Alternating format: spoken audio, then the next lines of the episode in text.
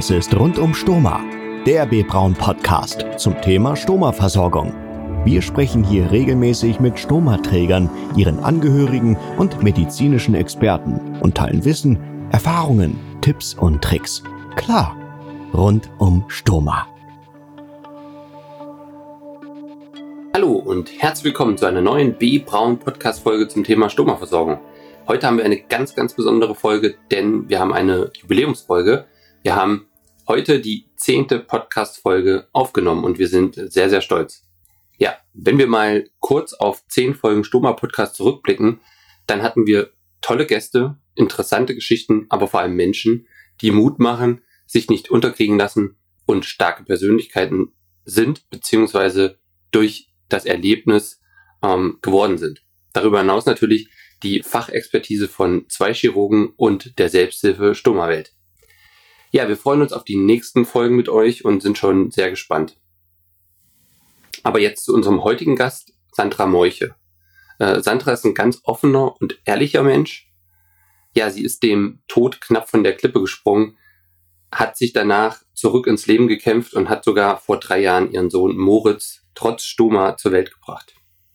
Ja, sie erzählt uns ihre Geschichte mit viel Herz und sie beschreibt, dass Familie für sie ein ganz wichtiger Halt war. Also lasst uns reinspringen in den Podcast und los geht's.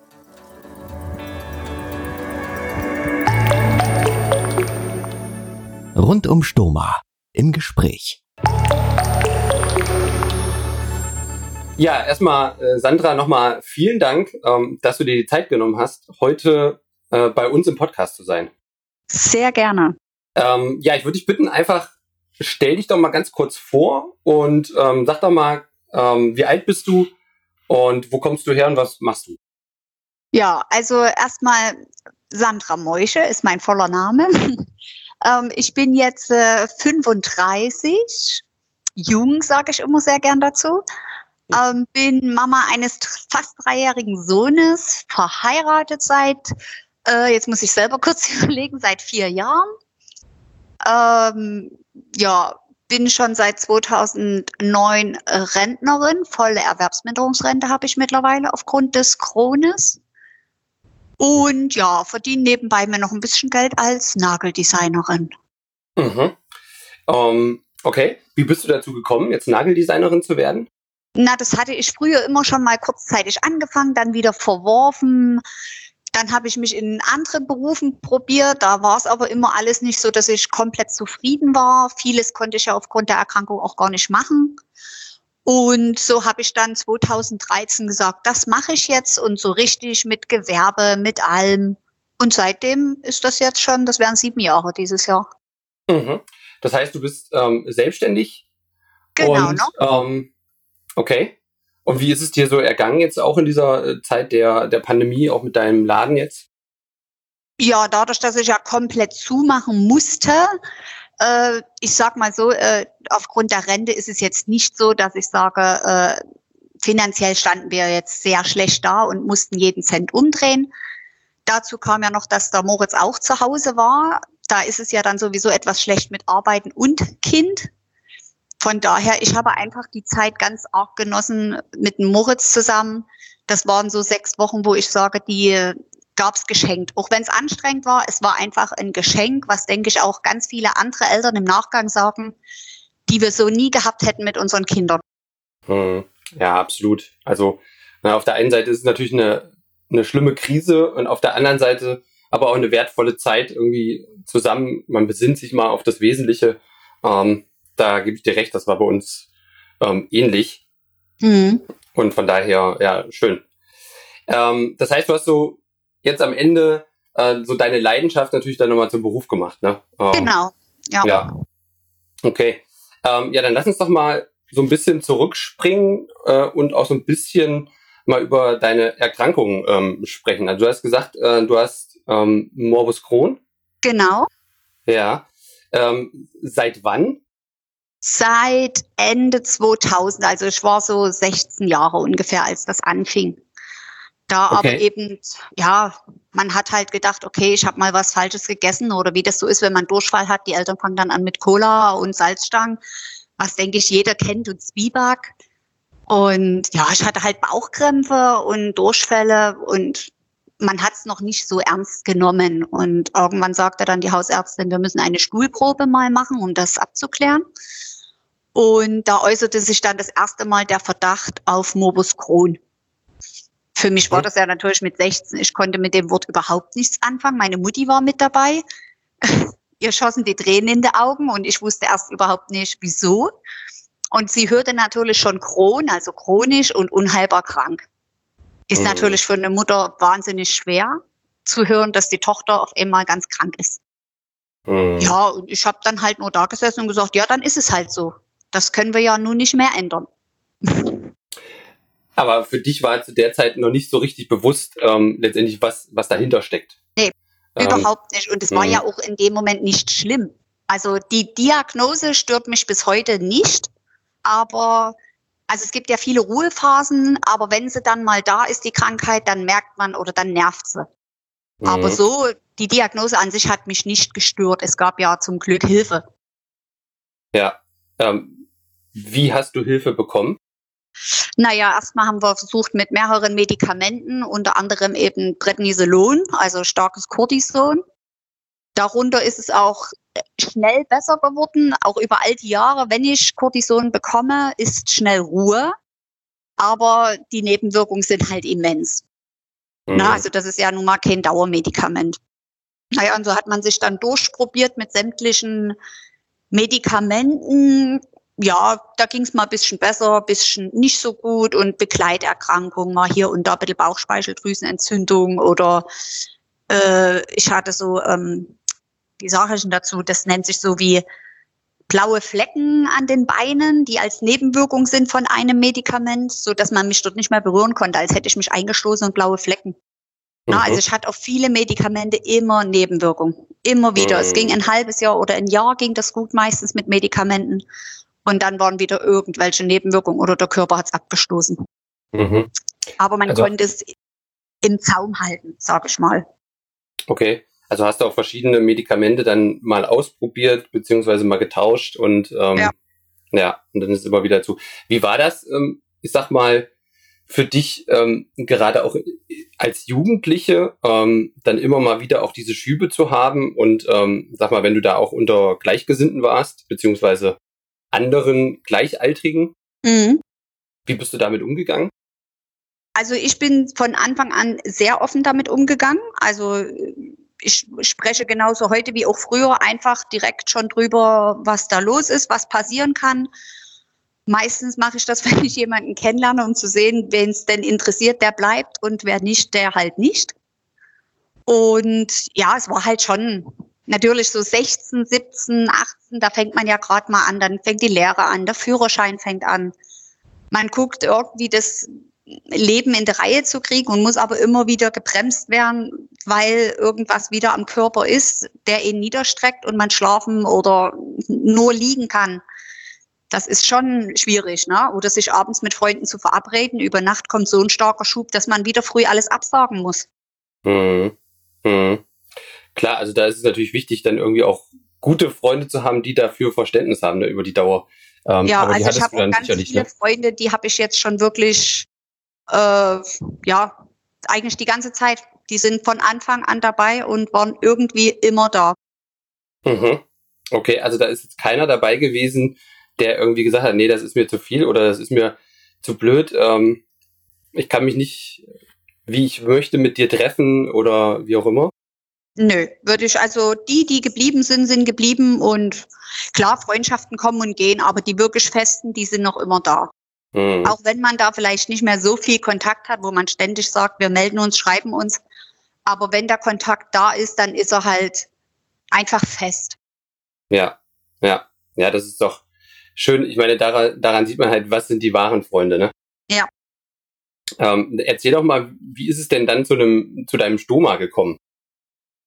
Naja, das war eher ein bisschen schleich, also äh, unverhofft, sage ich mal. Und dann auch gleich ziemlich, ziemlich hart. Also bei mir zog sich das ja immer, dass ich ganz viel auch Abszesse schon hatte. Und wer ja einmal einen Abszess hat, bekommt den immer wieder. Das ist, ich sage immer, das ist wie mit Herpes. Wenn man den einmal hatte, heißt es ja, dass man den immer wieder bekommt. Man ist dann halt anfällig dafür.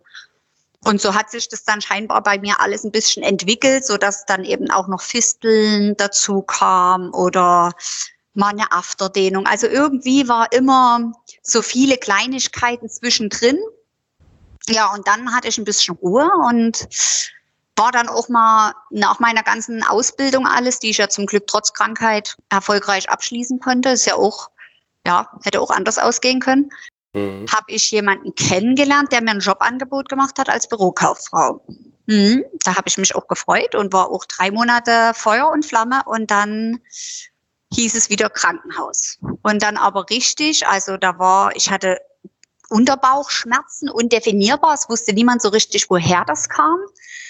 Da ging es dann CT und alles. Und irgendwann hat man dann gesehen, im Februar 2009, dass ich einen Abszess habe, der aber hinterm Eierstock war. Also man dachte, ich hätte nur eine Zyste. Und da war aber ein Abszess am Eierstock und der war dann schon so, dass der ein Loch quasi in den Darm gemacht hat. Mhm. Ja, okay. und da hatte ich natürlich dann schon so im Bauchraum überall Vergiftung mhm. und so ein bisschen angehendes Leberversagen, haben die Ärzte dann gesagt. Ja, da gab es erstmal Bauchspiegelung, Drainagen gelegt. Naja, so, man wollte ja noch nicht voll operieren, weil man ja logisch erstmal dachte, mit kleineren Eingriffen das beheben zu können, mit Drainagen und dass man das spült. Ja, aber das ging dann über, ich glaube, eine Woche ungefähr. Naja, dann hatte ich eine Entzündung des Bauchfells. Und da hieß es dann ähm, erstmal, das Krankenhaus, wo ich anfangs war, die waren super. Also dort war ich eigentlich schon fast Belegschaft mit. Aber die waren dann irgendwann auch am Ende ihrer Kapazität, so dass die dann auch gesagt haben, wir müssen hier in eine größere Klinik. Mhm. Ja, und das lief dann einige Zeit, so dass ich zwischen Leipzig äh, und Döbeln immer hin und her bin. Ich bin ja damals aus, also eigentlich bin ich ja aus Döbeln. Mhm. Naja, und so bin ich halt immer hin und her. Ja, und dann ging das ziemlich äh, schnell, sage ich mal. Das war dann innerhalb von zwei Wochen, nachdem ich hier dann schon ja Wasser in der Lunge hatte okay. und schon Atemnot. Da hat man mir dann die Lunge punktiert durch den Rücken. Da gab es nur noch so eine bisschen Betäubung. Die musste ja gucken, dass ich ordentlich äh, weiteratme. Und dann ging es ganz schnell. Dann wurde ich mit einem Krankenwagen nach Leipzig gebracht. Dort wurde schon alles äh, telefonisch besprochen und vorbereitet. Und da sind wir in der Nacht am 19.02. in Leipzig angekommen. Und die Ärzte haben zu meinen Eltern gesagt, wir müssen schauen, was uns erwartet, wenn der Bauch aufgemacht wird. Mit den ganzen jetzigen Befunden hat ihre Tochter fünf Prozent Überlebenschance. Oh. Okay. Das ist natürlich für Eltern hart. Absolut.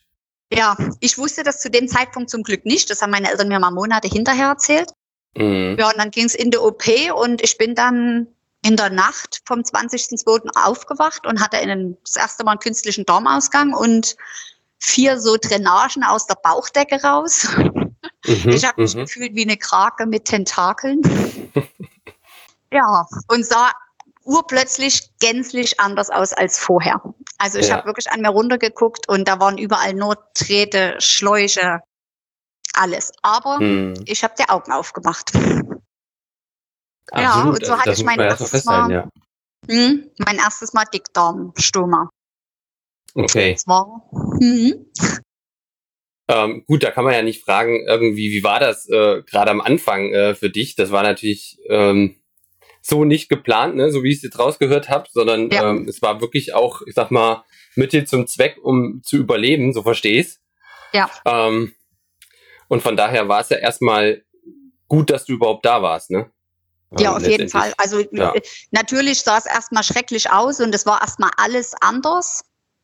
Aber ja wenn mir das das Leben geschenkt hat, dann ist es eben so. Dann muss man das halt einfach, oder ich sehe das so, dann akzeptiere ich das. Hm. Und ähm, wie lange warst du dann noch im Krankenhaus nach dieser Op Operation? ja, das ging gut. Puh.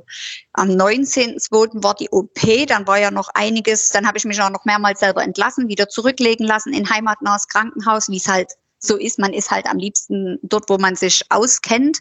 Mhm. Und ich glaube, so 25 Tage, 30 Tage, ja, war das dann hinher, aber gar nicht zu Hause. Also wirklich einen Monat komplett nur von Krankenhaus rein, raus, auf die Station, auf die Station, da, wo ich eben am besten aufgehoben war. Mhm. Mhm. Und dann bist du quasi mit deinem Stoma dann äh, quasi nach Hause entlassen worden. Genau, man wurde, also die hatten mir auch geraten, eine Kur anzutreten und da habe ich aber gesagt, äh, es ist sicherlich empfehlenswert, ja, aber ich möchte einfach nur noch nach Hause und ja, ich habe mich auch schon im Krankenhaus ziemlich schnell an das Stoma gewöhnt. Ich wollte von Anfang an alles selber machen, einfach weil ich auch nie wollte, dass jemand mich dabei unterstützen muss. Wenn es die mhm. Situation natürlich ergibt, weil ich anders nicht kann, dann ist das okay. Aber solange ich das selber machen kann, will ich das auch selber machen. Das okay. war mir von Anfang an ein Bedürfnis, mich dahingehend hm. selber zu versorgen. Hm. Ja, was dir sicherlich ja heute dann auch äh, immer noch hilft, ne? Ja, auf jeden Fall. Also ich habe es natürlich auch meinem Mann gezeigt, meinem Papa gezeigt, meinem Bruder gezeigt, dass wenn es mal ist und die Situation kommt, dass die zur Not mir helfen könnten. Ja. Aber das kam zum Glück bisher noch nicht vor. Mhm. Und dann hattest du aber Unterstützung in der Klinik ähm, von jemandem, der dir das gezeigt hat. Ja, genau. Also im Krankenhaus kam dann immer zuständige Person, die mir dann gezeigt hat, wie das alles abläuft, wie ich das zu reinigen habe, wie ich das äh, überhaupt zu benutzen habe. Und ja, ich sag mal, 2009 gab es ja jetzt noch nicht dieses breit gefächerte Angebot, was es jetzt gibt. Mhm. Das ist ja jetzt schon, da gibt's ja quasi für jeden was. Ja, ja, das stimmt. Kam denn für dich die Option irgendwie in Frage, dass das Stoma auch wieder zurückverlegt wird? Ja, am Anfang ja. Und das wurde auch gelegt mit der Maßgabe zu sagen, es kann wieder zurückgelegt werden. Das wurde dann auch, also ich hatte das ja dann ab Februar und im Juli 2009 wurde es dann zurückgelegt. Dazwischen waren zwar immer kleinere OPs und ich hatte auch ständig, egal welches Stoma, immer wieder so kleinere Neuanlagen, also dass der sich so stark zurückgezogen hat, dass er dann einfach nochmal neu angelegt werden musste an der Stelle. Hm. Hm. Okay. Ja, aber sonst war es dann, sage ich mal, Mitte 2009 war es dann wieder zurückverlegt. Okay, also es war wieder zurückverlegt. Ja. Ähm, aber du hast quasi heute ja noch einen künstlichen Darmausgang. Ja, der kam dann, weil ich ähm, Anfang 2010, nee, August 2010, war dann nochmal, war ich dann schon mittlerweile in Berlin in einer Klinik. ähm, da wurde dann ein Dünndarmstoma angelegt. Am Anfang hatte ich einen Dickdarmstoma, wo mhm. diese große OP war. Dann gab es ein Dünndarmstoma, weil ich eine rektovaginale Fistel hatte. Das war auch kurios aber eben ich habe es mit Fisteln. Dadurch musste man mir einen Dünndarmstoma dann anlegen. Hm. Okay. Äh, wo war da jetzt für dich der Unterschied, beziehungsweise kannst du mal kurz ähm, äh, rektovaginale Fistel erklären?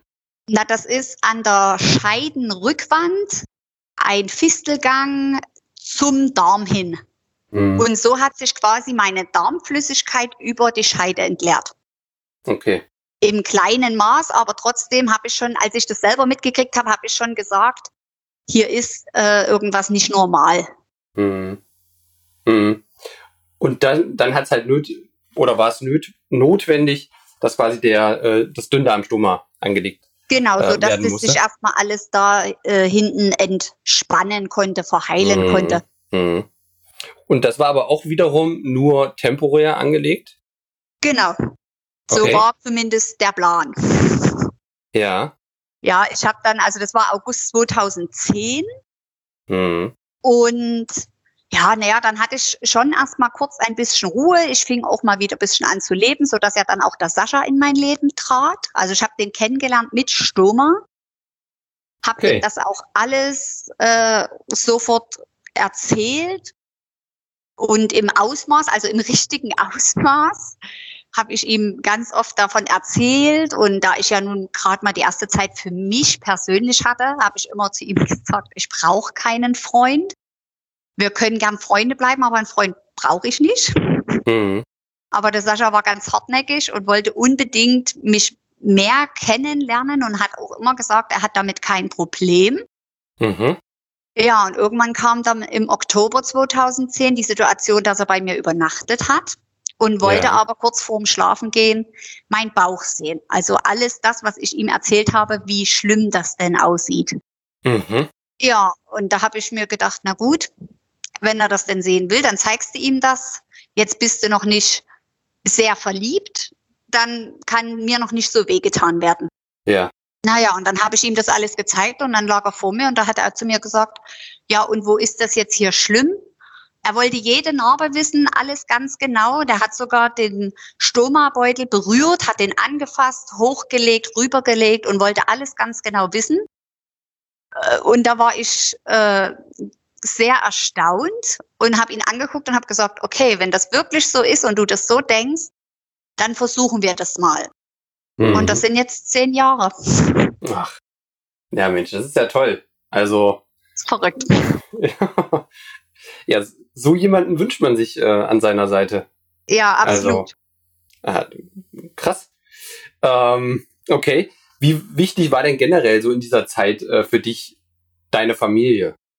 Oh, absolut wichtig. Also dadurch, dass ich ja Geschwisterkind bin, also ich habe noch einen großen Bruder, mhm. tat er mir natürlich immer leid, weil er ja teilweise viel hinten anstand. Die Eltern waren ja immer mit mir in den Krankenhäusern. Mein Papa ist zu jedem Arzt mit mir gefahren, in jedes Krankenhaus. Der hat immer Urlaub genommen oder freigenommen, Stunden abgesetzt. Der war immer an meiner Seite bei jeder Operation.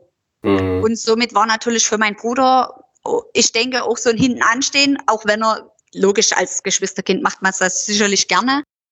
Aber es war für mich zwischenzeitlich auch immer sehr schwer, weil ich Angst hatte, dass er auf der Strecke bleibt.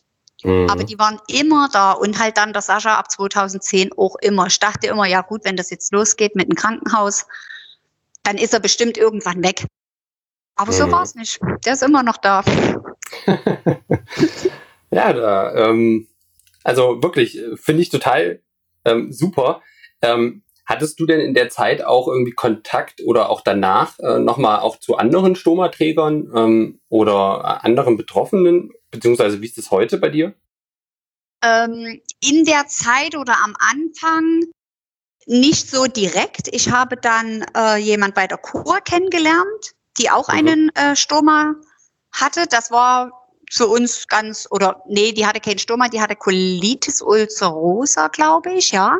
Mhm. Ähm, mit ihr konnte ich gut sprechen. Also wir hatten uns dann ganz schön ausgetauscht bei der Kurs, sind auch heute noch in Kontakt.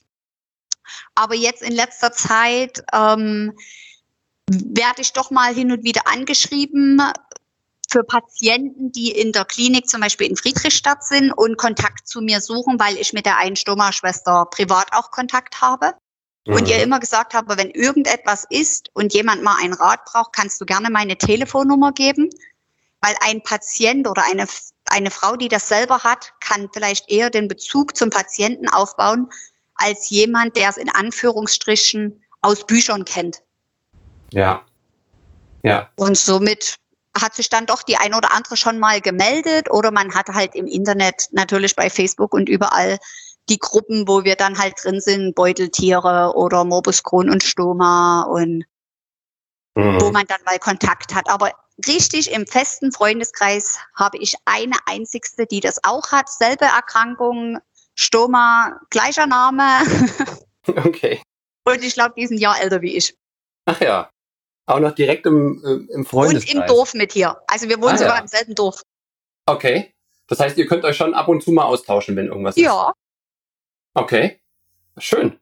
Also, ähm, wenn du jetzt irgendwie zurückblickst äh, auf diese Zeit, ähm, hättest du da irgendwas anders gemacht, beziehungsweise anders machen können? Ja, also ich glaube schon, ich hätte einfach mal gewissenhafter vielleicht Medikamente nehmen sollen äh, können. Aber wie das so ist, man sagt ja immer, ich kenne es sowieso besser so als junger Mensch, da hört man ja selten auf andere. gebe ich jetzt meistens wirklich jedem den Tipp, immer rechtzeitig zum Arzt zu gehen. Lieber einmal mehr kontrollieren lassen und nicht so lange warten. Ich habe häufig einfach Angst gehabt, wieder ins Krankenhaus zu müssen, habe mhm. dann doch noch zwei, drei Tage gewartet und es hat es einfach nur noch schlimmer gemacht und nicht besser. Mhm. Okay, also das heißt, wenn du da vielleicht ein bisschen disziplinierter gewesen wärst oder auch, ähm, ja, ich meine, ich kann das total verstehen, ähm, dass man da auch Angst hat oder Respekt hat, äh, aber du meinst, dass es dann vielleicht bei der einen oder anderen Sache nicht ganz so schlimm gewesen wäre. Ja, ich denke schon. Also ein gewisser Abszess am Bauch oder wie auch immer. Ich konnte es ja dann irgendwann auch schon selber einschätzen, was das denn da jetzt ist. Oder eine Fistel oder was ich ja zu Genüge alles hatte, wo ich ja wusste, oder Stenosen. Da vielleicht einfach doch mal ein bisschen eher zu gehen. Aber ja, es ist jetzt, wie es ist. Und ich bin halt einfach der Typ, dass ich dann halt doch mal abwarte. Mhm. Mhm. Ja, gut. Ich meine, aber das, so war ja die Frage auch gestellt. Ne? Wenn jetzt, äh, wenn du noch mal was anderes hättest machen können, okay, finde ich auch total ehrlich ähm, deine Antwort. Ja. Also. Nun ist es, wie es ist. Genau. Und du kannst aktuell auch äh, gut damit leben. Ja, absolut. Also ich wollte es nicht wieder anders machen. Wenn mich mhm. jemand fragt, ob ich meinen Stoma wieder zurücklegen lassen wollen würde, wenn es denn ginge, das geht ja bei mir nicht, ja. ähm, ich würde es nicht machen. Okay. Das ist okay. einfach, auch wenn es ähm, eine große Umstellung ist und man sich oder viele Menschen sich dafür schämen. Es geht super schon zu kaschieren und ich habe ein Wahnsinns ähm, Lebensgefühl dadurch zurückbekommen, was ich vorher einfach nicht hatte. Weil mhm. ich durch die Stadt gegangen bin und mit jedem Meter überlegt habe, wo ist hier ein Klo, äh, wenn ich aufs Klo muss, was passiert, das muss ich jetzt alles nicht. Ja, ja, da bist du auf jeden Fall freier, das stimmt. Ja. Ähm, wie ist es jetzt, ähm, weil du gesagt hast, du kasch kaschierst ähm, auch deine, dein Stoma beziehungsweise ähm, den Beutel. Ähm, wie machst du das? Ja, ich ziehe entweder doch mal ein etwas weiteres T-Shirt an, also dass ich nun natürlich knallenge Sachen wie zu Jugendzeiten trage, ist, denke ich, verständlich mit 35. Äh, aber es ist jetzt nicht so, dass ich sage, ich muss jetzt äh, XXL Pullover tragen oder so. Mhm. Wenn ich eine, sage ich mal, schlanke oder, oder flache Stoma-Versorgung habe, bei mir ist ja das äh, Gute, dass ich mir das aussuchen kann, ob ich einen Einteiler trage oder ein, ein, ein zweiteiliges System. Das ist mhm. ja beim Dickdarmausgang recht einfach, sage ich mal. Mhm. Wo es ja dann beim, gut, beim Dünndarm geht's ja sicherlich vielleicht auch, das ist jetzt zu lange her, um dass ich nochmal zurück überlegen könnte, ob das überhaupt funktioniert mit einem, ja, ja doch, geht ja auch, geht zweiteilig und einteilig, ne? Ja. Mhm, mhm. No, also ich, ja, oder ich ziehe dann doch mal eine Hose an, die höher geschnitten ist. So diese, ich trage ja so keine Hüfthosen, sondern dann dürfen sie schon gern mal ein Stück höher geschnitten sein. Ja, bei mhm. Badeanzügen zum Beispiel, die ja eigentlich immer eng anliegen, dann habe ich welche mit auffälligen Muster zum Beispiel, weil das ablenkt. Mhm. Mhm. Oder ich habe einen, der so ein bisschen noch extra Stoff so über den Bauch hat, wo das auch schön kaschiert ist. Also ja. Ja, und dann gibt es ja viele, die äh, in Bikini gehen. Das kann ich nicht. Also ich möchte es für mich nicht. Mhm. Es kann man machen, ja, finde ich auch ganz toll, wenn Leute das machen. Aber ich persönlich kann es für mich nicht. Ich möchte das nicht. Mhm. Aber ist ja auch, genau, ist ja deine Entscheidung und ja. ähm, ne, das äh, sollte man dann auch res respektieren. Aber du gehst schon jetzt, ich sag mal, ähm, auch mit dem Badeanzug dann äh, in öffentliche Badeanstalten oder Badeseen oder wie auch immer und äh, hast da jetzt auch keinen, ähm, sag mal, keinen Respekt vor oder sowas. Ja, also ich, ich kenne sogar eine Situation, das habe ich aber mal äh, bloß in einer Gruppe gelesen, dass wohl jemand zum Bademeister gegangen ist und gefragt hat, ob äh, er sie, wer auch immer, baden gehen darf, wo ich sage, würde mir im Traum nicht einfallen, denn ich bin trotzdem genauso wie jeder andere Mensch. Ich muss mich dafür nicht rechtfertigen. Hm. Und ich Absolut. muss niemanden um Erlaubnis bitten. Ja, ja. Ja, also ähm, lassen wir mal so stehen, würde ich sagen. Ja. du warst auch mal im Fernsehen. Ja, das stimmt. ähm, das war 2016 2017, also da war die Ausstrahlung. Es gab damals einen Aufruf im Facebook, dass für ein neues Format bei Vox das nennt sich zwischen Tüll und Tränen, Bräute gesucht werden mit einer Geschichte. Und das nahm ich für mich natürlich gleich an und habe eine E-Mail verfasst an Vox mit meiner Kurzfassung meiner Geschichte. Die riefen mich dann auch zwei Tage später gleich an und wir haben auch sofort einen Drehtag vereinbart. Und dann war ich bei meiner, quasi bei meiner Brautkleidsuche, bei der Ringberatung und bei dem Abschluss, wie mein Kleid dann letztendlich aussah, habe ich mich quasi von einem Kamerateam begleiten lassen und habe dort auch wirklich mit dem, ich war beim Uwe Hermann damals, über den Stoma gesprochen und ihm gesagt, es kann nichts passieren. Er braucht sich keine Sorgen machen. Ich bin äh, ein Mensch wie jeder andere. Da kann nichts passieren. Er hat das super charmant gemacht. Wir haben das alles ein bisschen lustig verpackt, so wie mir es am liebsten ist. Äh, einfach alles auch mit einem lächelnden Auge zu sehen. Mhm. Ja, und so war ich dann 2016 im Fernsehen bei Vox. Okay, ja super. Und äh, also, äh, was hat dich jetzt dazu bewogen, ich sag mal, das öffentlich dann auch äh, zu machen?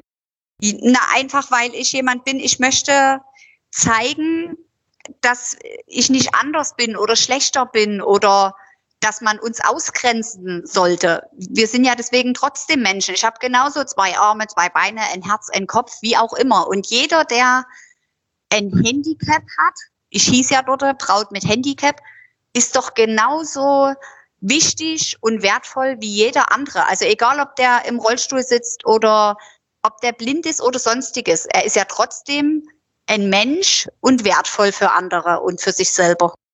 Hm. Hm.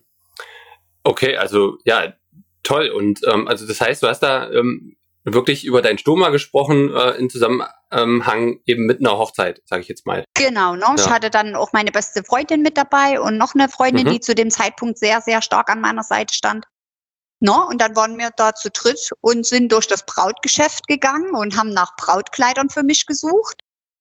Und wir hatten, man muss immer so Ringe dranhängen, damit man äh, am Ende noch weiß, welches Kleid denn mit in die Anprobe soll. Das war sehr lustig, weil wir hatten sechs Ringe zur Auswahl und hatten viermal dasselbe Kleid, nur eben in vier verschiedenen Größen. und jeder von uns hatte einen Ring zum Dranhängen. Also der Uwe Hermann sowie meine zwei Mädels und ich, wir hatten alle dasselbe Kleid. Okay. Das ist und ja das auch, ist dann auch geworden. Gut. Ja. Dann muss da was dran gewesen sein, ne? Äh, ja. Ähm, und wenn man das jetzt heute ähm, googelt, dann findet man das wahrscheinlich auch noch, oder? Ich, ich weiß nicht, ob man die Ausstrahlung äh, jetzt so viele Jahre hinterher noch sehen kann. Es gab dann immer mal wieder Wiederholungen, aber ob man die Aufzeichnung irgendwo im Internet findet, das weiß ich nicht. Mhm. Mhm. Das habe ich jetzt auch selber gar nicht nochmal geguckt. Ich weiß, dass man es äh, paar Wochen danach nochmal sehen konnte oder wenn halt Wiederholungen waren. Aber inwiefern sich das irgendwo speichert, das kann ich nicht sagen. Mhm. Und ähm, hast du darauf irgendwie jemals äh, Reaktionen bekommen? Oh ja, ganz, ganz viele. Also das war schon, als ich an dem, an dem ersten Drehtag, wo ich dort war, war ja schon in der Dresdner Zeitung mein Artikel. Mhm. Der erschien genau an dem Tag, als der Drehtag war, dass ich einen Zeitungsartikel hatte in der Dresdner Zeitung. Auch mit dem Stürmer. Und daraufhin, dass ich habe ganz viele Nachrichten gekriegt, starke Frau und zu Tränen gerührt und naja, weil man eben auch mal kurz die ganze Geschichte angesprochen hat. Und ich habe auch ganz viel von Leuten, die ich gar nicht kannte vorher, also die mir einfach geschrieben haben, toll und stark und du gibst so viel Mut und ja, und da habe ich schon gemerkt, das ist das, was ich eigentlich nur damit wollte. Mhm. Einfach zu zeigen, es geht weiter. Ja, super. Ja, toll. Also wirklich sehr spannend. Und auch dafür nochmal meinen Respekt. Sehr gerne. Dankeschön. ähm, lass uns noch mal kurz über deinen ähm, Sohn sprechen, weil du gesagt hast, du hast jetzt einen drei Jahre alten Sohn. Ja. Ähm, das heißt, du warst auch ähm, schwanger mit Stoma. Ja. Okay. Ähm, das ist ja auch schon eine besondere Situation. Ähm, wie bist du da ich sag mal, wie, wie kann man das sagen? Ähm, wie bist du da rangegangen? Ähm, hattest du da im Vorfeld dann auch äh, viele Gespräche mit der Frauenärztin? Ähm, Gibt es da irgendwelche Dinge, die man da besonders beachten muss? Kannst du darüber oder willst du darüber auch vielleicht mal kurz was ähm, erzählen? Sehr gerne erzähle ich darüber. Also es war bei mir so, dass wir ja schon des Längeren den Wunsch hatten, ähm, überhaupt ein Kind zu kriegen, war aber auch davor bei einem Gentest, einfach um zu sagen, wenn ich bewusst diese Krankheit genetisch an mein Kind gebe, mache ich keins. Das war aber nicht so, das wurde verneint, so dass wir dann gesagt haben, okay, wir möchten ein Kind. Wie es der Zufall will, ging auch das nicht so einfach. Wir haben dann ähm, Kontakt aufgenommen zu einer Kinderwunschklinik. Mhm haben das dann über künstliche Befruchtung, äh, lief das dann alles. Ging auch äh, sehr fix, das war gleich der erste Versuch. Der mhm. hat gesessen. und ja, dann ging die Schwangerschaft los und ich war eigentlich entspannt. Also es ist, ich habe immer, wir haben immer den Stoma äh, angeschaut, wir haben geguckt, wie es sich entwickelt, ob ich irgendwo ein Spannungsgefühl habe. Das hatte ich aber nicht. Also der ist super quasi mitgewachsen, kann man das so sagen? Ja. Mhm, ja. Ähm, der hat sich ja ein Stück zurückgezogen, aber nicht sonderlich doll. Und meine Schwangerschaft war eigentlich ein Traum für die Krankheit. Also die okay. war gänzlich still. Ich hatte super Werte äh, allgemein. Es war also wirklich überhaupt nichts zu spüren von der Krankheit. Das können aber viele Frauen bestätigen. Also eine Schwangerschaft ist für Kronpatienten Gold wert, sage ich mal. Mhm. Nur danach, wenn es dann raus ist, kam dann auch bei mir der Schub.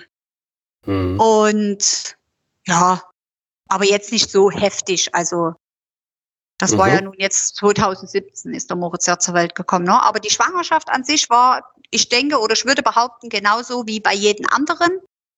Der Moritz hatte natürlich ein bisschen weniger Platz im Bauch durch die ganzen Narben. Mhm. Und er musste auf äh, Kaiserschnitt zur Welt kommen, weil die okay. natürliche Geburt durch die Presswehen wäre für den Stoma nicht so gut gewesen. Ja, okay. Also das ist quasi mit das Einzige, was man beachten muss. Warst du da irgendwie in einer Spezialklinik oder ähm, ganz normal? Nee, ich war in Dresden-Friedrichstadt, aber äh, mit dem, also ich wollte dorthin, weil ich mir gesagt habe, sollte beim Kaiserschnitt vielleicht irgendwie danach mein Kron sofort ausbrechen oder irgendwas anderes sein oder man sieht, dass der Darm vielleicht beschädigt ist durch die Schwangerschaft, ja. dann bin ich in der Klinik, die mich schon seit Jahren betreut und die mich innerlich vom Darm her am besten kennt. Okay, okay. Das macht natürlich Sinn. Ja. Aber super, also hört sich äh, jetzt überhaupt gar nicht irgendwie anders an oder dass man da großartig ähm, Bedenken haben muss. Ähm, beziehungsweise ähm, du warst ja dann im Vorfeld sicherlich bei deiner Frauenärztin Ärztin und hast da alles mit ihr erstmal durchgesprochen, ne? Und ja, ja, wir haben vorher auch alles äh, abgeklärt, geguckt, sah auch alles gut aus. Da war jetzt nirgends, äh, wo es Komplikationen gäbe. Es gab davor eine kleine Komplikation, dass der eine Eierstock noch entfernt werden musste. Der war einfach schon vorbelastet von den ganzen OPs und den ganzen Entzündungen, die so waren. Da hat man vorher noch ähm, einen Eierstock entfernt. Aber ansonsten ging das dann alles ganz reibungslos. Also ich sag mal, seit ja, 2013 hatte ich noch eine ganz, ganz große Operation und dann waren es immer nur so kleinere Eingriffe, so dass ich eigentlich ab dem Zeitpunkt nach der großen Operation echt gut leben kann mit dem, wie es jetzt alles ist. Hm.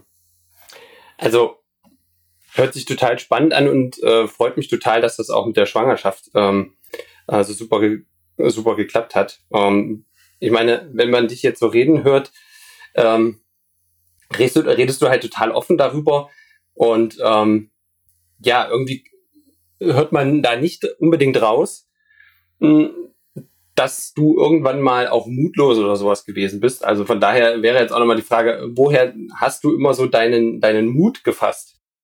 Ja, also mutlos war ich häufig. Also ich, ich weiß sogar noch die Situation, dass ich meinem Bruder mal geschrieben habe, dass ich nicht mehr kann und nicht mehr will. Logisch, dass natürlich mein Bruder äh, mich anruft und äh, auf der Matte stand jedes Mal und gesagt hat, das geht nicht, du kannst uns hier nicht einfach zurücklassen. Mhm. Und jedes Mal, wenn ich in die Augen von meinem Papa, von meiner Mama oder von meinem Bruder geblickt habe, wusste ich, du kannst jetzt hier nicht einfach gehen. Das funktioniert nicht ich bin ja die, die quasi gehen würde, aber die anderen bleiben ja dahinter. Und mhm. deswegen, du musst einfach kämpfen. Ich habe dann irgendwann mal von einer Freundin einen kleinen Engel geschenkt gekriegt. der war irgendwie ganz, ja, der war so mit meinem Aufhänger zu sagen, es wird jeden Tag besser. Ich habe den Geschenk gekriegt und seitdem sind immer mehr Engel jetzt dazugekommen. Ich habe hier im Haus, ich, ja, ich würde sagen, an die 50 Engel. Mhm. Das ist so, ja, vielleicht sagt der eine oder andere so ein Quatsch, aber das ist für mich etwas, was mir Kraft gibt, was mir hilft, wenn ein neuer Engel dazukommt, weil vielleicht eine Situation eben nicht so lief.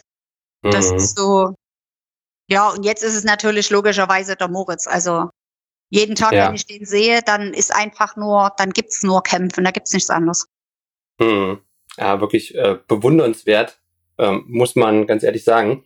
Und da sieht man auch wieder, äh, dass natürlich Familie ähm, schon sehr, sehr wichtig ist in dem Ganzen. Ja. Ja. Ähm, ja schön. Ich würde ganz gerne ganz kurz nochmal äh, mit dir über eine äh, andere Sache sprechen. Und zwar hattest du ähm, ja auch die Stoma-Kappe B1 getestet. Ähm, ja. Da wollte ich einfach gerne mal von dir wissen, weil du ja auch ein äh, Kolostoma ähm, hast. Wie war das denn für dich und ähm, wo siehst du da ähm, eventuell, sag mal, äh, Nutzungspunkte?